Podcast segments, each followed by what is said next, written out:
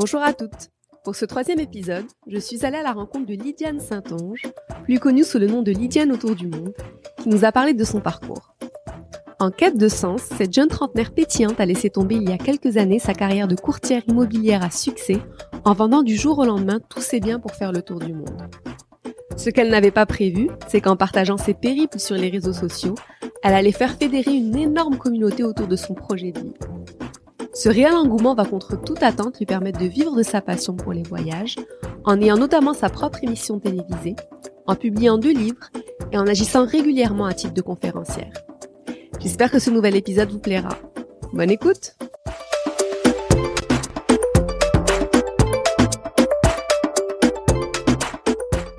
Bonjour Lydiane. Bonjour. Ben, merci d'avoir euh, affronté le, le froid aujourd'hui pour venir me rencontrer. Avec plaisir. Et puis, euh, en fait, je vais commencer par te poser la question que je pose à toutes mes invités. Euh, J'aimerais savoir ce que représente l'authenticité pour toi. Oh wow. On commence avec une bonne question. Euh, pour moi, l'authenticité, bon, j'imagine que ça va ressembler à tout le monde qui ont, qui ont répondu à la question, mais c'est d'être soi-même et euh, de ne pas penser bon, au regard des autres, de juste vraiment être soi-même euh, sans aucun préjugé, sans aucun auto-jugement de soi-même. Euh, j'ai, j'ai le goût de dire la spontanéité, moi, ça fait partie un peu de l'authenticité. Euh, parce que quand tu es spontané, c'est que tu réfléchis pas 4000 fois avant de dire quelque chose ou tu ne calcules pas tes paroles. Donc, euh, pour moi, être spontané, être euh, Ouais, être spontané pour moi, c'est c'est c'est un, un signe d'authenticité. Euh, puis de ne pas nécessairement trop se comparer aux autres euh, et d'essayer de s'influencer euh, selon ce que les autres font et de juste rester soi-même en direct avec ses valeurs. Je crois que ça, pour moi, c'est l'authenticité. Est-ce que tu penses que tu as pu atteindre l'authenticité Totalement. Totalement.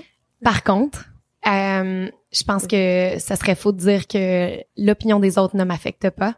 Je pense qu'on a tous un désir de se faire aimer, de se faire accepter.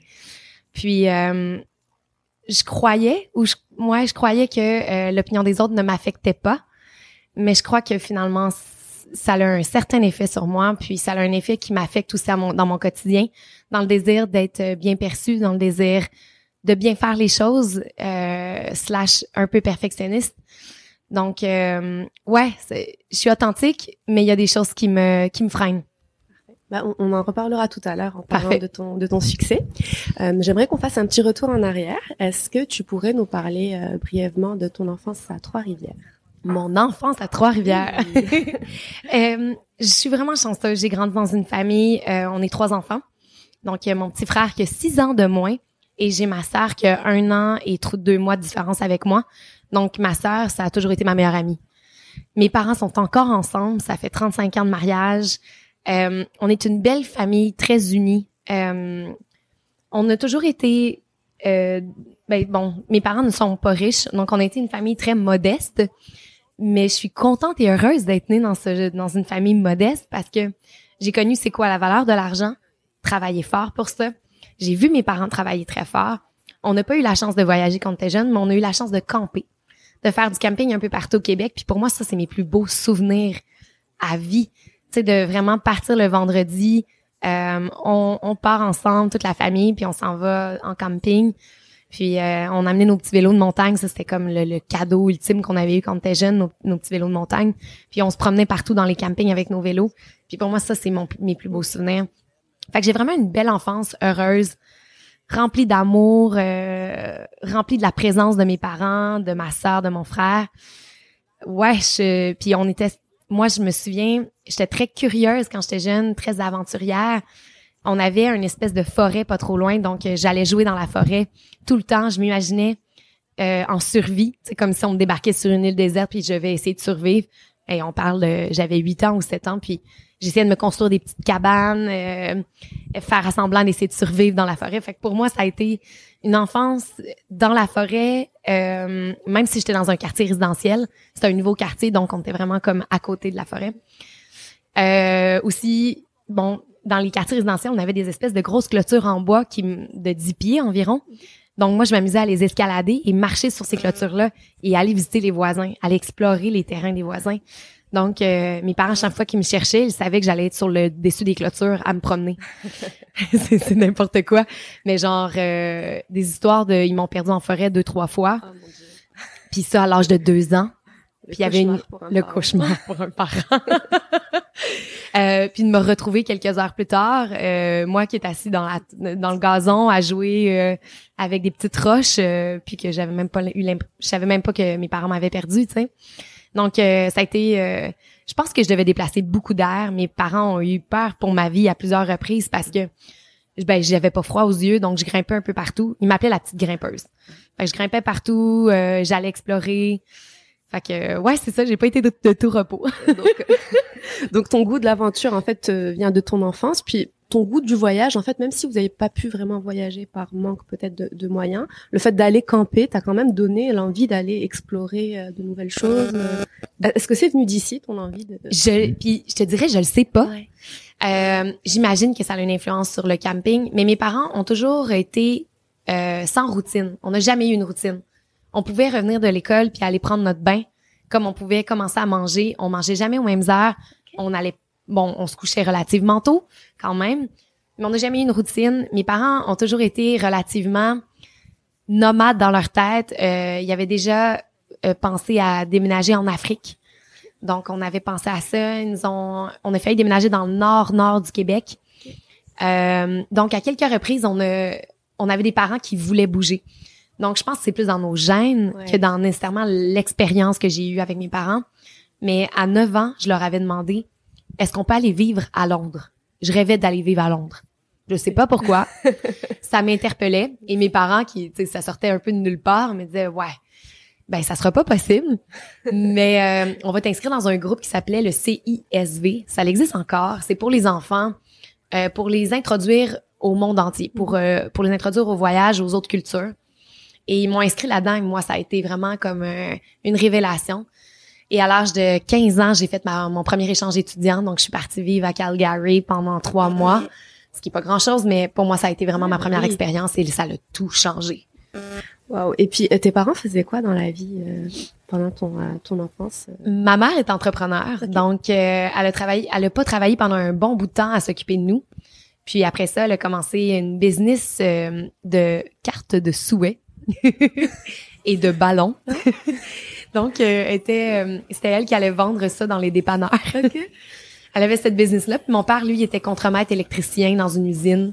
Et euh, après ça, par la suite, ils sont devenus les deux courtiers immobiliers ensemble. Puis euh, maintenant, ils ont lâché ça, puis ils sont, euh, ils font autre chose. Oui. Ok. j'en- on en parlera aussi parce que j'ai des questions par rapport à ça. Mais euh, et quand tu étais petite, qu'est-ce que tu rêvais de devenir en fait euh, plus grande? C'est le fun que tu me poses cette question-là parce que je la pose dans mes conférences Ah. aux gens qui sont dans la salle. Parce que quand on est petit, on est dépourvu en fait de toute responsabilité, de toute euh, question par rapport à ce que cet emploi-là va m'apporter de l'argent ou du succès. On est, c'est un rêve qui est pur. Et euh, moi, quand j'étais petite, j'a- j'arrivais pas à mettre le doigt sur qu'est-ce que je voulais faire. Mais ce que je savais, c'est que je voulais voyager. Je voulais me promener. Et jusqu'à très tard, ben, surtout lorsque j'ai fait mon échange étudiant à 15 ans, euh, c'est là que je me suis dit, OK, il faut que je trouve un travail qui va me permettre de me promener dans le monde. Et c'est là que j'ai décidé d'aller euh, étudier en gestion hôtelière parce que je me dis qu'il y a des hôtels partout dans le monde, donc je pourrais travailler partout dans le monde. Donc tu as, étudié en gestion hôtelière avant de faire le move euh, vers. Euh, bah, t'es devenue en fait agente immobilière après. Oui, exactement. Ça, ça a été ça, ça, a été Ouais. ça ton parcours? Et puis, euh, bah, donc en fait, ça, ça fait du sens depuis que tu es extrêmement petite. Tu as, envie de voyager, tu as envie de découvrir. Euh, et puis, je, je sais en fait que vers la vingtaine, tu as participé à une émission de télé-réalité connue au Québec qui s'appelle Occupation Double. Ouais. Euh, et j'ai cru comprendre aussi que euh, à ce moment-là, c'était aussi dans Pour le les but voyages. de voyager. Mais en que fait, tu peux nous en dire un peu plus? Euh, bon, juste pour vous retracer vite, vite, j'ai fait gestion hôtelière. Après, euh, j'ai fait un, un stage à l'étranger, donc je suis allée vivre en Suisse. J'ai fait une demande pour devenir résidente permanente en Suisse. Euh, pour parce que j'aimais tellement ce pays-là, je voulais y rester. Bon, j'ai été refusée. C'est, normal. Je pense qu'à peu près tout le monde qui a pas une job spéciale va être refusé. Donc, je suis revenue au Québec et là, je savais pas si je voulais étudier à l'université. Je me suis, donc, je suis partie pour Montréal et je me suis trouvé un emploi. Et j'ai été, mais j'ai détesté cet emploi-là.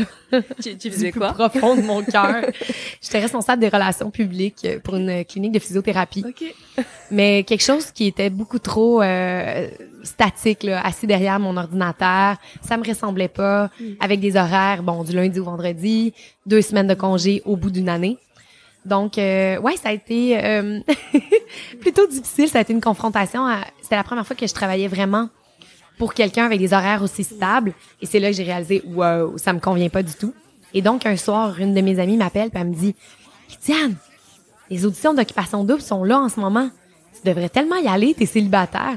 Puis je suis comme, hey non, je veux pas être enfermée dans une maison à Blainville. Là. Il est pas question. J'avais pas vu tant d'émissions, mais je savais que ça se passait à Blainville ou quelque chose comme ça. J'étais comme, jamais de la vie, je vais m'enfermer dans une maison. Elle dit, non, non, cette année, ils s'en vont en République dominicaine. J'étais comme, ah, comme l'émission au complet se fait en République? Elle dit, oui, oui. Ben, euh, puis là, ma job me plaisait pas. Ça pouvait être une bonne idée, une bonne façon de, mettre fin à euh, cet emploi-là. Ah, j'ai rien à perdre. J'allais me présenter aux auditions. Et je me suis présentée aux auditions et j'ai été rappelée peut-être une semaine plus tard pour une deuxième audition. Et finalement, rappelée pour me dire, tu fais l'émission. Donc, euh, ça a été une belle euh, occasion de mettre fin à mon contrat de travail. et d'embarquer dans une aventure un peu folle. Puis, bon, moi, je suis avide de découverte. Fait que pour moi, une émission, c'était aussi une façon de comprendre qu'est-ce qui se passait derrière la télé-réalité, comment c'était fait. J'étais vraiment curieuse de tout le mécanisme derrière ça. Et de voyager, bien sûr. Et les gars, c'était définitivement le dernier de mes critères. Ouais, je- Et être populaire ne faisait du tout pas partie parce que, vu que j'avais pas vu beaucoup d'émissions, je savais pas à quel point ça l'impactait sur une réputation ou sur une popularité.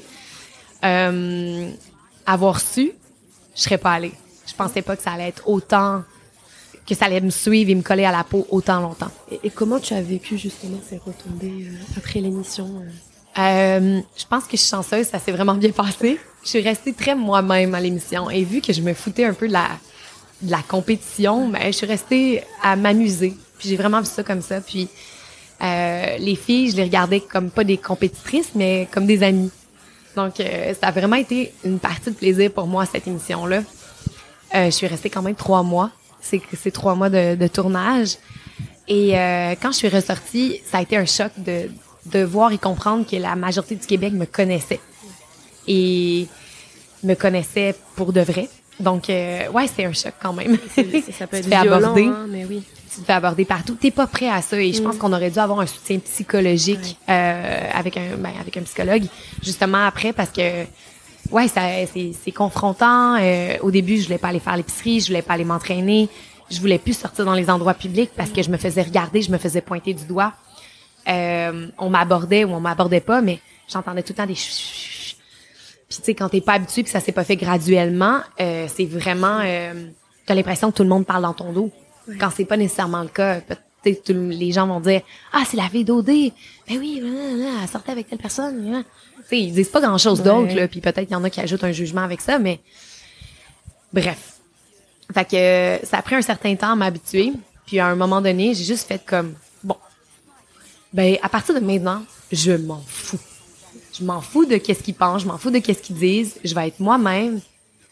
Je vais m'aimer. Puis les gens, ben ils m'aimeront ou ils m'aimeront moins, mais et c'est là qu'un peu ma, ma confiance en moi a pris un boost parce que j'ai dû faire ces changements-là et m'accepter euh, et pas essayer de me changer pour être encore plus aimée par toute cette masse de personnes là qui me connaissent.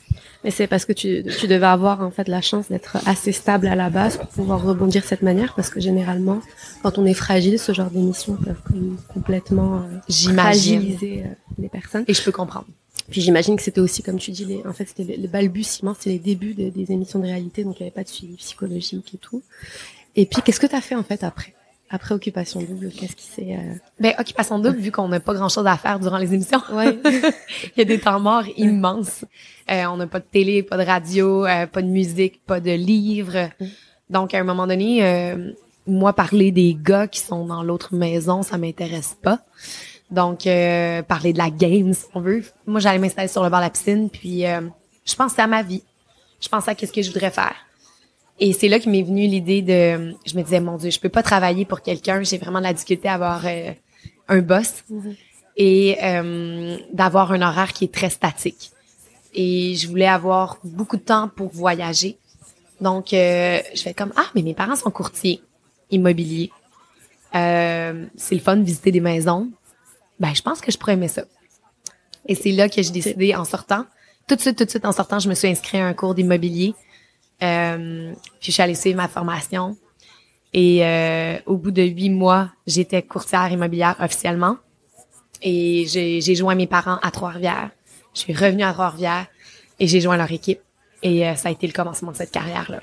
Et est-ce que tu sens que la notoriété que tu as eue euh, à Occupation Double t'a aidé dans ton lancement de carrière euh, en tant que courtière immobilière? Euh, non, ça m'a nuit. Ah oui? Ah ben en fait, c'est l'immobilier, c'est quelque chose de sérieux. La télé-réalité, c'est un peu moins sérieux. Hein? Fait que ouais, je me suis beaucoup battue contre ça. Ah ben là non, là on prendra pas la fille d'OD, la fille d'occupation double pour vendre notre maison, voyons donc.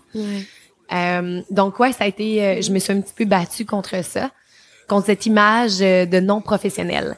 Mais en démontrant que j'étais capable, démontrant que ouais, j'étais ultra professionnelle et ultra humaine dans ma façon d'aborder les choses. Euh, j'ai fait mon nom à Trois-Rivières, puis on était en quelques temps, on était l'une des plus grosses équipes à Trois-Rivières. Mais, apparemment, en fait, euh, très rapidement, tu t'es mis à travailler très fort. J'ai lu dans certaines interviews que tu pouvais travailler jusqu'à 80 heures par semaine. J'avais aucune vie. Et que, ouais, et que t'as as atteint tous tes objectifs de carrière en quelques, quelques mois. Euh, et puis, tu as pu accéder à un confort, en fait, matériel non négligeable très vite, en possédant vêtements, maison, euh, euh, voiture de rêve. Et puis, euh, tu étais heureuse, mais tu ressentais un grand, un grand vide. Exactement. Est-ce que tu pourrais nous en parler un petit peu? C'est comme, euh, en fait, j'avais tous ces objectifs-là de carrière qui sont arrivés très rapidement. Mais moi, je pensais vraiment que, et je pense qu'on s'est fait enseigner ça, que le succès passe par la détention de biens matériels. Donc, avoir la maison, pour moi, je croyais que c'était le summum du bonheur. Et donc, je me suis dit, bon, mais là, je vais aller m'acheter ma première maison. J'ai eu ma première maison et bon, les premiers jours, c'est excitant parce que bon, wouhou, tu sais, t'as quelque chose de nouveau, tu veux le décorer, etc.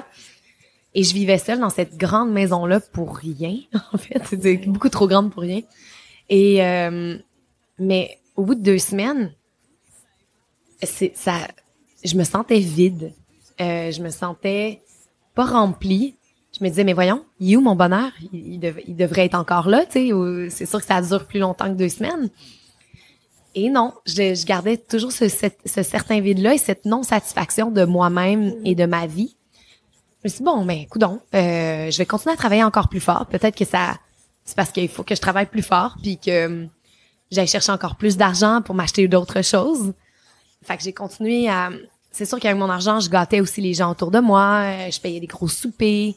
Euh, je leur faisais des gros cadeaux parce que j'avais cette possibilité-là. Et là, ben, à un moment donné, je me suis acheté mon auto de rêve, ma voiture de rêve qui était une décapotable. Et euh, même chose encore une fois, même constatation de mon Dieu, ça me laisse vide.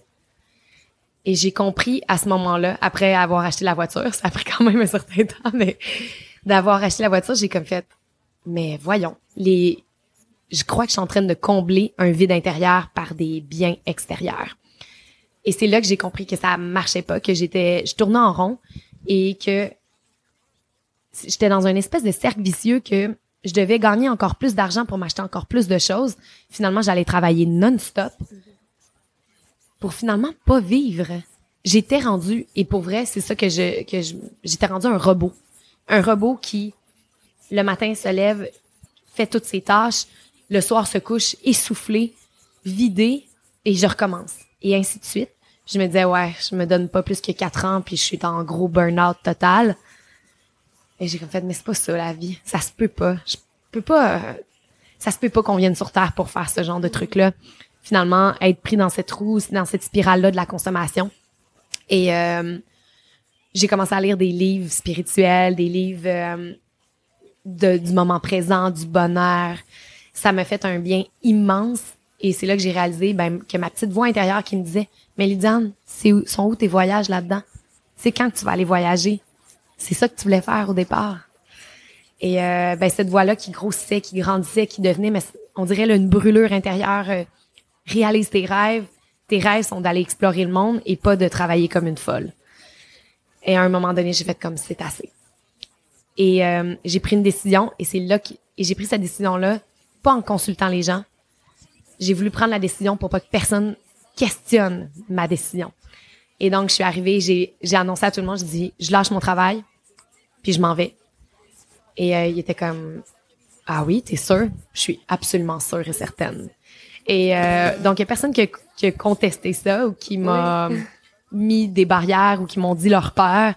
Mais j'allais te demander ça parce que souvent, en fait, les gens ben, ont tendance à, à, à faire ressortir leur propre peur intérieure. Donc j'allais te demander si on t'avait pas dit, euh, Lydiane, t'es en train de faire un coup de folie, t'as une vie stable, euh, bien. Donc c'est, c'est quand même. Euh, Je dirais que la majorité, là, à 90%, les gens étaient euh, admiratifs slash jaloux de cette décision-là. Et c'est là que j'ai compris que dans le fort intérieur de bien des gens, il y en a beaucoup qui aimeraient ça partir, qui, en aimeraient, qui aimeraient changer le- leur rythme de vie. Et euh, j'avais la possibilité, le guts de le faire. J'avais le goût de me lancer dans le vide, puis j'avais pas le goût de me lancer dans le vide à moitié. C'est pour ça que j'ai décidé de léguer ma business, de vendre ma maison, de vendre tous mes vêtements, tous mes meubles, tout ce que je possédais pour avoir seulement mon sac à dos. À un point même que je voulais aussi m'enlever d'être résidente canadienne. Je voulais être une femme sans papier, sans domicile, sans rien. Oui, j'avais de l'argent en poche. Cet argent-là, je voulais la dépenser en une année. Mon but, c'était d'arriver avec un zéro dollar dans mon compte de banque au bout d'un an, ce que j'y suis arrivé assez facilement. Mais le, le but, c'était de me payer les plus grosses vacances de ma vie parce que je le méritais. Ok, donc t'es parti en fait, c'était un an de vacances de rêve. Un an de vacances de rêve Ouais. pour après continuer à, à- à voyager, mais en travaillant ailleurs. Ok, donc t'es- t'avais un plan de match quand même pour les. euh, Ouais, c'est ben, c'est un plan de match euh, à moitié, si on veut. Je dépense mon argent, puis après ça, quand j'ai plus rien, je travaille. ça. Mais c'est que j'ai- on dirait que j'avais le goût de me retrouver dans la merde parce que je le sais que le mon j'ai un côté très débrouillard. Puis je le sais que je serais capable de, de me trouver n'importe quoi, n'im- n'importe quelle petite jobine juste pour réussir à gagner de l'argent. Puis j'avais le goût de me mettre dans ces situations-là. Euh, et donc mon objectif c'était justement de faire un an, puis après ça de m'en aller en Australie travailler comme professeur de plongée. Mais mon plan a échoué parce que moi mon but c'était de ne jamais revenir au Québec et de continuer à voyager puis me promener puis travailler à l'étranger. Ben la vie m'a amené autre chose euh, sur mon sur mon chemin. Puis la cause première qui a fait que tous ces plans-là ont échoué, ben c'est ma page Facebook. Oui, j'allais t'en parler justement.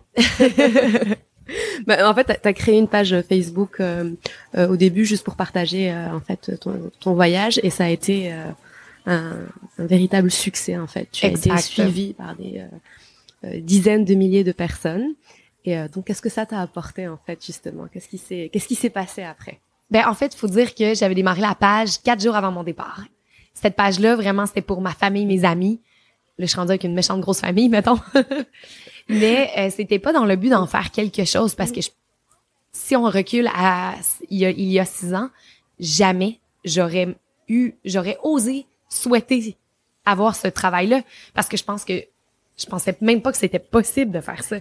Donc, euh, dans ma tête, c'était uniquement de parler de, de, de, de ce que je faisais sans que ça soit sur ma page Facebook personnelle parce que je voulais pas que des gens qui ont pas le goût de se faire parler de voyage, ben, ben, c'est ça, ils reçoivent ce genre d'image-là. Donc, je me disais, mais ceux qui ont le goût de suivre mon voyage vont pouvoir le faire. Point final. Euh, et au bout de quatre jours, j'avais 10 000 personnes qui me suivaient et j'ai rien compris. J'ai rien compris, puis je me suis dit, bon, mais moi, je partais même pas avec un appareil photo, là. Sais, je partais vraiment avec mon petit cellulaire. Et j'ai pris des photos avec mon cellulaire euh, la première année. Je me suis amusée à partager, à écrire des petites choses. Et la communauté a grandi, grandi jusqu'à atteindre, au bout d'un an, 35 000 personnes. C'est fou. Puis en 2013, hein, 2013, En 2013, euh, c'était le, le 35 début des pages. Et euh, j'étais comme, mais voyons, qu'est-ce qui se passe? Et au bout d'un an, je me suis surprise à m'ennuyer de ma, ma famille, mes amis. Et j'ai voulu revenir au Québec euh, pour un mois.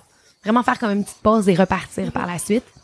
Et quand j'ai mis le pied au Québec, euh, c'est les, c'est les médias qui m'ont appelé, qui m'ont demandé de passer, de venir euh, les voir. Ça, c'est sûr que c'est grâce un peu à OD parce que Euh, j'avais cette notoriété-là un peu, Mhm. qui me suivait, même si ça faisait quand même quelques années déjà. Les, les médias voulaient savoir un peu, hey, c'est une ancienne participante d'Occupation Double. Elle a fait, le- elle, elle s'est promenée un peu partout dans le monde, elle a laissé sa carrière. Viens nous raconter ta première année de voyage. Donc, j'ai fait une tournée médiatique de deux semaines. Et ça, ça m'a amené pour, euh, ça m'a amené en fait des commanditaires qui m'ont appelé, qui m'ont dit, hey, si on te donne, euh, par exemple, c'était GoPro la première fois. Donc, GoPro voulait me donner une caméra GoPro puis me donner 2000 dollars et je les représente pour l'année. J'étais comme, j'ai 2000 dollars? What? et au final, il y a eu quatre marques qui m'ont appelé pour accumuler un genre de 9000 dollars au total. 9000 dollars, on peut en faire un méchant bout de chemin en voyage avec ça.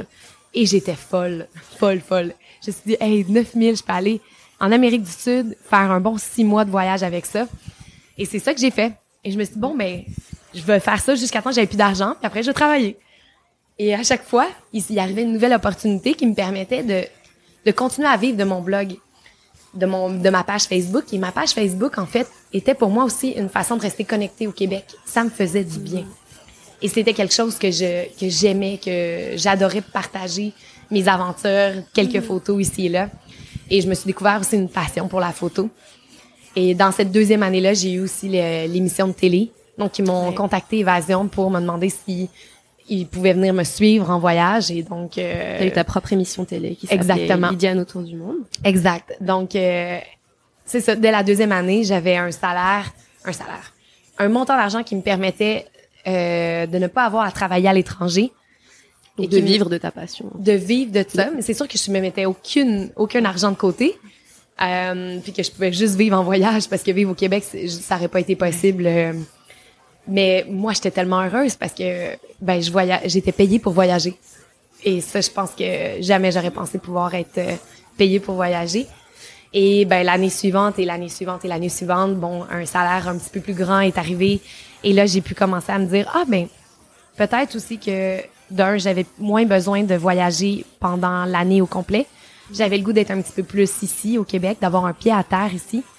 Et donc, il est, venu une espèce de vie balancée entre les voyages et la vie au Québec.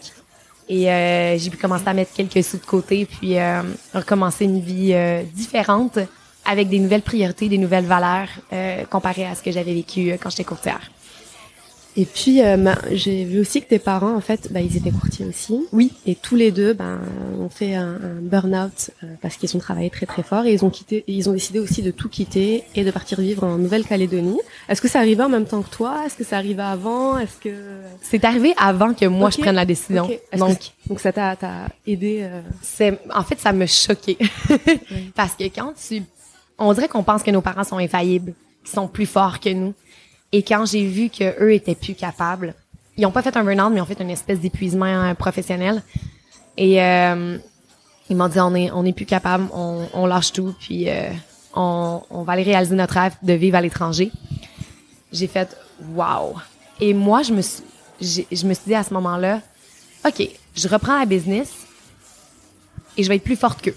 Dans le sens que je vais réussir, moi, de mon côté, à pas être, euh, à pas travailler 80 heures. Je vais m'engager une secrétaire à temps plein. Je vais m'engager un, un collègue de travail qui va m'aider. Et c'est pas ça qui est arrivé. Euh, j'ai exactement fait les mêmes, ben pas les mêmes erreurs qu'eux, mais j'ai, je suis tombée dans le même panneau qu'eux pour me rendre compte un an et demi plus tard que, ouais, j'étais pas mieux et que j'allais moi aussi faire un épuisement professionnel si je continuais. Et c'est là aussi que j'ai décidé de quitter. Donc, eux l'ont fait avant moi. Je suis allée les porter à l'aéroport un an et demi avant que moi je quitte. Et après ça, quand je les ai appelés pour leur dire je fais la même chose que vous, ben eux, c'est sûr qu'ils étaient comme c'est une très bonne décision. Et comment vous faites pour tous vous retrouver euh, Donc toi, tu es entre euh, le tour du monde, le Québec, tes parents en Nouvelle-Calédonie. Comment vous faites pour, alors que vous êtes une famille quand même très soudée Comment vous faites pour euh, pour gérer pour gérer tout ça? Ben, on est allé visiter mes parents. on est passé un mois, un mois et demi en Nouvelle-Calédonie, toute la famille ensemble. Euh, donc, euh, ouais, c'est, c'est sûr qu'on s'est pas vu beaucoup dans ces années-là, mais on se communiquait beaucoup par Skype. euh, puis, euh, on est allé les visiter. Mon frère, lui, est revenu l'année suivante. Il est resté, je pense, quatre mois avec eux. Euh, donc, ma sœur, je pense qu'elle est retournée, elle aussi. Donc, on, on, on a de se voir quand même pas mal. Mais là, maintenant, on habite, on habite tous euh, près de Montréal. Bah donc euh, comme on le disait, après plusieurs années de voyage et forte de ton grand succès, tu as pu non seulement avoir ton émission euh, télé, mais tu as également sorti deux livres, dont un qui vient de sortir euh, dernièrement. Exact. Euh, que je vous invite tous à lire. C'est Voyage 101. C'est donc c'est des conseils en fait. Ouais, c'est un guide essentiel pour tout voyageur pour planifier un voyage, mais dans toute destination. Donc c'est vraiment comme tous les trucs et astuces pour planifier ces choses, autant le avant que le pendant euh, quoi faire quand, euh, par exemple, euh, on perd notre passeport, on se le fait voler, quoi faire si on manque notre avion, notre train, les arnaques typiques dans le monde, on donne des idées de destination, on classe les destinations entre facile, intermédiaire, difficile. c'est vraiment le guide le plus complet qui existe sur le marché et c'est le seul guide qui a été fait pour des Québécois par des Québécois. Bah, super, félicitations. Merci. Et puis tu agis aussi à titre de conférencière assez régulièrement, toujours autour de la thématique euh, du voyage. Et puis j'aimerais savoir, en fait, il y a le sentiment d'imposteur, c'est un sentiment malheureusement très présent chez les femmes. Et je voulais savoir si tu l'as déjà ressenti durant ton parcours. Ah, clairement. Puis à plusieurs reprises, je dirais, surtout quand j'ai eu l'émission de télé. Je suis pas une animatrice. Euh, puis je pense que je m'auto-flagellais vraiment beaucoup en me disant oh mon dieu t'es pas bonne. Je parlais à la caméra oh my god tu dis rien, ton vocabulaire est pas assez évolué. Ah que je me je me flagellais. Je euh, trouvais tellement spontané, tellement fraîche. ben, en même temps, hein? c'est ça qui était bien parce que le fait d'aller chercher une, quelqu'un qui est pas animatrice dans la vie, ben ça l'a amené un côté très spontané, très authentique, euh, non travaillé. ouais. Fait que ça a amené une autre touche à l'émission qui, au final, looking back, je regarde les émissions, puis c'est bon. Et j'aime ça, puis les gens ont des bons commentaires, les gens m'en parlent énormément. Et euh, mais ouais, je doutais de moi, puis mon Dieu, le sentiment d'imposteur immense que j'avais de d'être à la tête d'une émission, euh, ouais. Euh, le sentiment d'imposteur d'écrire des livres avec ma sœur, on est deux personnes qui ont jamais fait ça. On a fait pourtant un best-seller euh, le premier. Le deuxième risque d'être aussi un best-seller. Toutes nos copies, on n'a plus de copies là. Donc euh, ça, ça devrait bien se passer. euh, ouais, fait finalement, j'ai tout le temps un petit peu comme conférencière aussi, j'ai un peu un sentiment d'imposteur parce que je suis qui moi pour faire des conférences?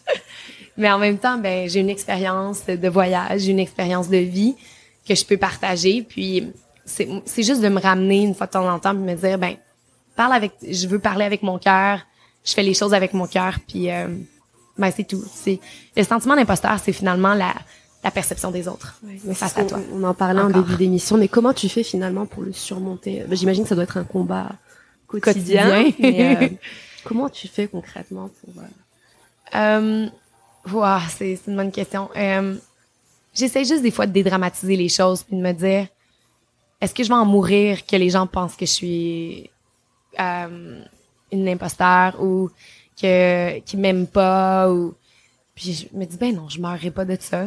Comme je mourrai pas de prendre euh, de laisser tomber ma carrière de courtière pour partir voyager. Comme je mourrai pas de, de peut-être ralentir le rythme éventuellement ou comme de changer de carrière si ça me tente. Euh, c'est dédramatiser un peu les choses puis de se dire bon on est tous un peu des imposteurs dans plein plein de choses finalement.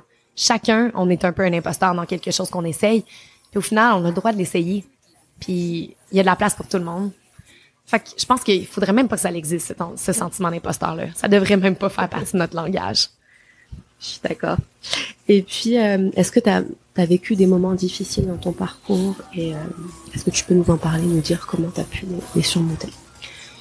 Ah, c'est sûr que j'en ai vécu plusieurs, que ce soit euh, des moments de solitude extrême en voyage, que ce soit des moments où, où la famille me manque, mes amis, euh, que ce soit des moments moins heureux en voyage où je me suis fait voler quelque chose, je me suis sentie en danger. Euh, ça fait partie des voyages. Maintenant, ça pour moi, c'est pas des moments trop difficiles parce que je mets ça dans une boîte. Je me dis ça, c'est une section à part, c'est des voyages. Ça peut arriver, je me mets dans des situations où ça peut arriver.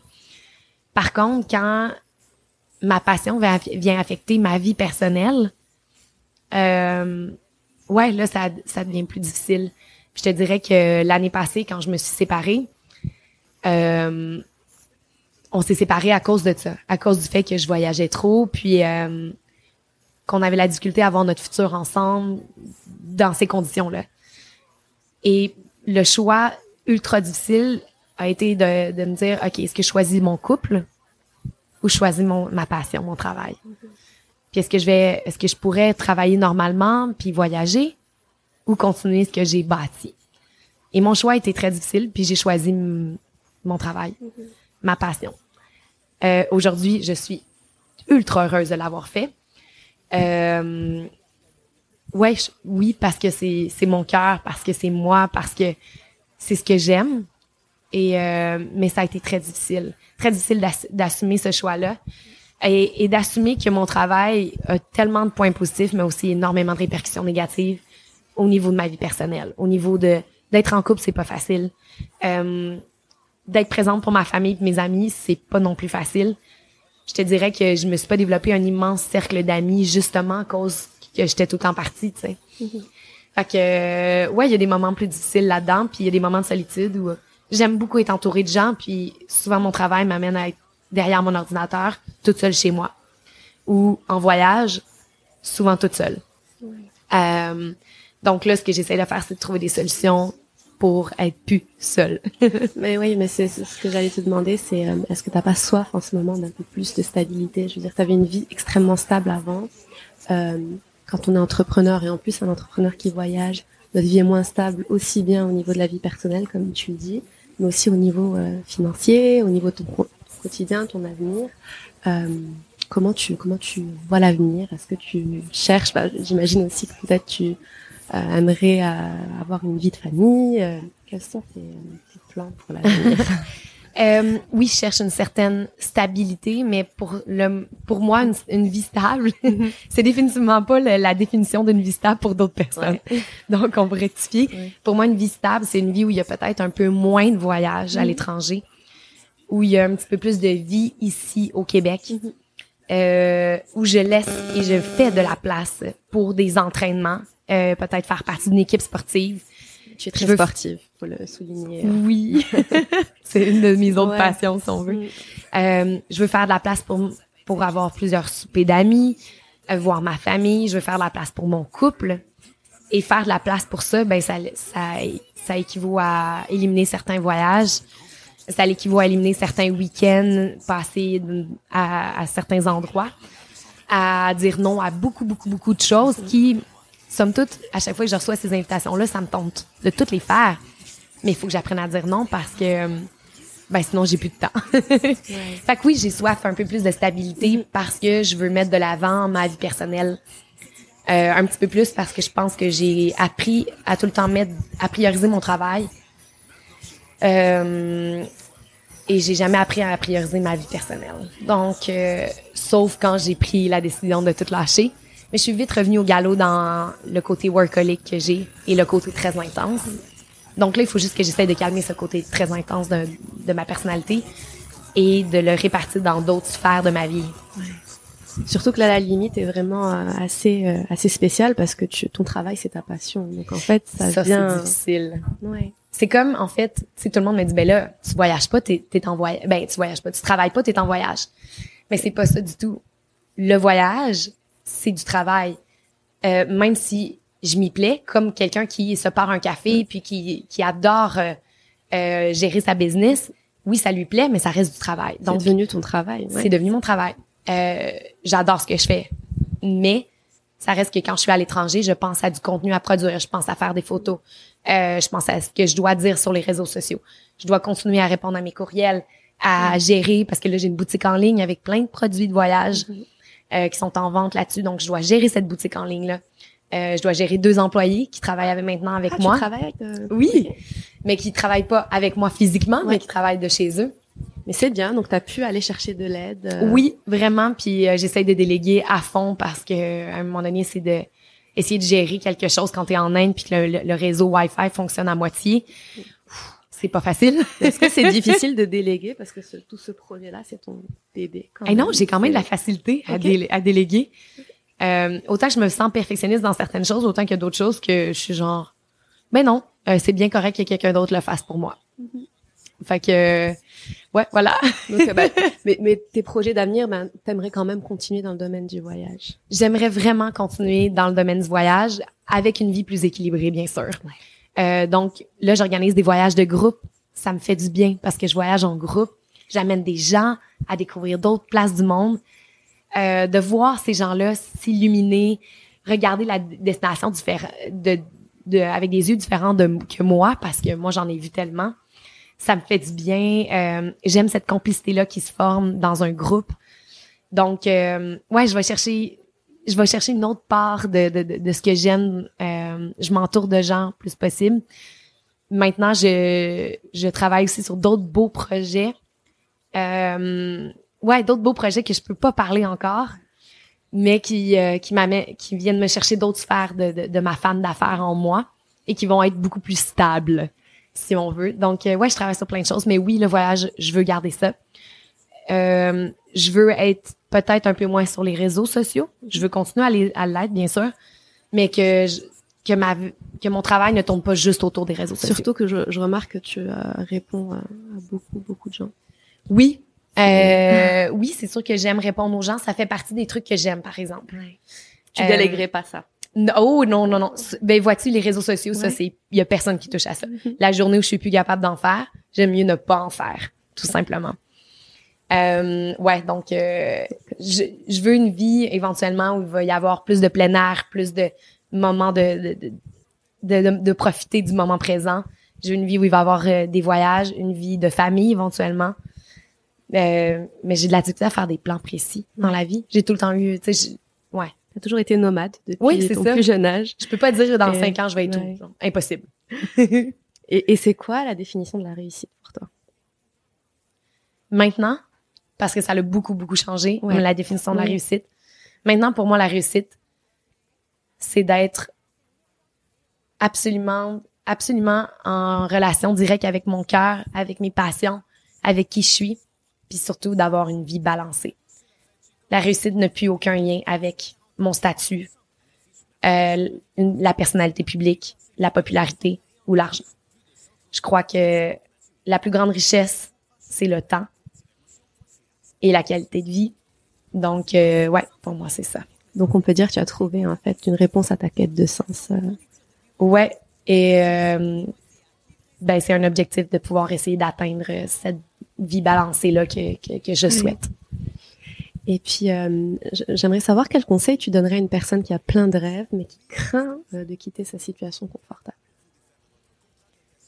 En fait, je dirais que les regrets, c'est la chose qui est sûrement le plus, le sentiment le, moins le fun à avoir dans une vie. On, on ne regrette jamais d'avoir fait quelque chose en général. On regrette de ne pas avoir fait quelque chose. Euh, on a une seule vie à vivre. Mon Dieu, pourquoi rester dans une situation qui nous plaît moins? Essayons. ce que je trouve tellement le fun, c'est de voir que l'univers ou la vie est bien faite et que si vraiment c'est en lien avec qu'est-ce que tu veux dans la vie, avec ton cœur, avec tes passions, ben la vie va t'ouvrir des portes, va t'amener à, te montrer le, chemin parce que oups, ah, c'est facile. Je veux m'en aller par là. J'ai parlé que je voulais par exemple euh, déménager à tel endroit ou euh, que je veux me partir un, une petite boulangerie par exemple. Puis tout d'un coup, oups, il y a un monsieur qui vend sa boulangerie, euh, qui a vend pas cher, il cherche quelqu'un pour reprendre. Pour moi, ça c'est des signes de la vie qui m'encourage à aller en ce, dans le sens de, de ce que je veux vraiment, vraiment faire des down. Donc, je pense que j'aurais le goût de dire, écoutez-vous, puis prenez les risques, parce que si on prend pas de risques dans la vie, il y aura aucun changement qui va être fait. Et euh, ça, je trouve que c'est une des plus belles qualités euh, qu'un être humain peut avoir, c'est de la capacité à prendre des risques. À prendre des risques et à faire du ménage dans sa vie pour laisser place à de nouvelles et belles choses. Merci Lydiane. Puis pour finir, en fait, je voudrais partager euh, un petit texte que tu as publié sur tes réseaux sociaux. Je pense que c'était hier, à ton retour de, de, voyage euh, du Mexique, justement pour parler de ton envie d'avoir un petit peu plus de stabilité. Donc tu disais, ça faisait quatre ans que je n'avais pas pris de, de, vraies vacances. Prendre une pause de la technologie, du travail, des réseaux sociaux, des réseaux sociaux, pardon, des courriels et simplement vivre le moment présent n'a jamais été facile pour moi. Je suis une passionnée, souvent beaucoup trop intense dans mon travail, j'ai tendance à oublier mon couple, ma famille, mes amis et malheureusement moi-même. J'ai toujours vécu pour mon travail et priorisé ce dernier. Je ne sais, pas si c'est l'âge, la sagesse, l'amour ou le rythme de vie du Mexique, mais j'ai beaucoup réfléchi et j'en suis venue à un objectif pour 2020, Et les années suivantes, je vais mettre ma vie personnelle à l'avant-plan et ralentir le rythme au travail pour laisser place à une vie mieux balancée où je pourrais prendre le temps de me cuisiner de bons repas, m'entraîner comme j'aimerais le faire, partager des moments en famille, développer de nouvelles passions, voir mes amis et vivre à fond cet amour qui se, qui se développe avec lui. 2020, je suis prête. À go, je ralentis. Donc, euh, Lydiane, je voulais te remercier euh, pour aujourd'hui. Merci. Et ce qu'on te souhaite pour 2020, c'est de vivre passionnément, mais avec un peu plus de euh, balance. Oui. voilà. Merci à toi. Merci, à très bientôt.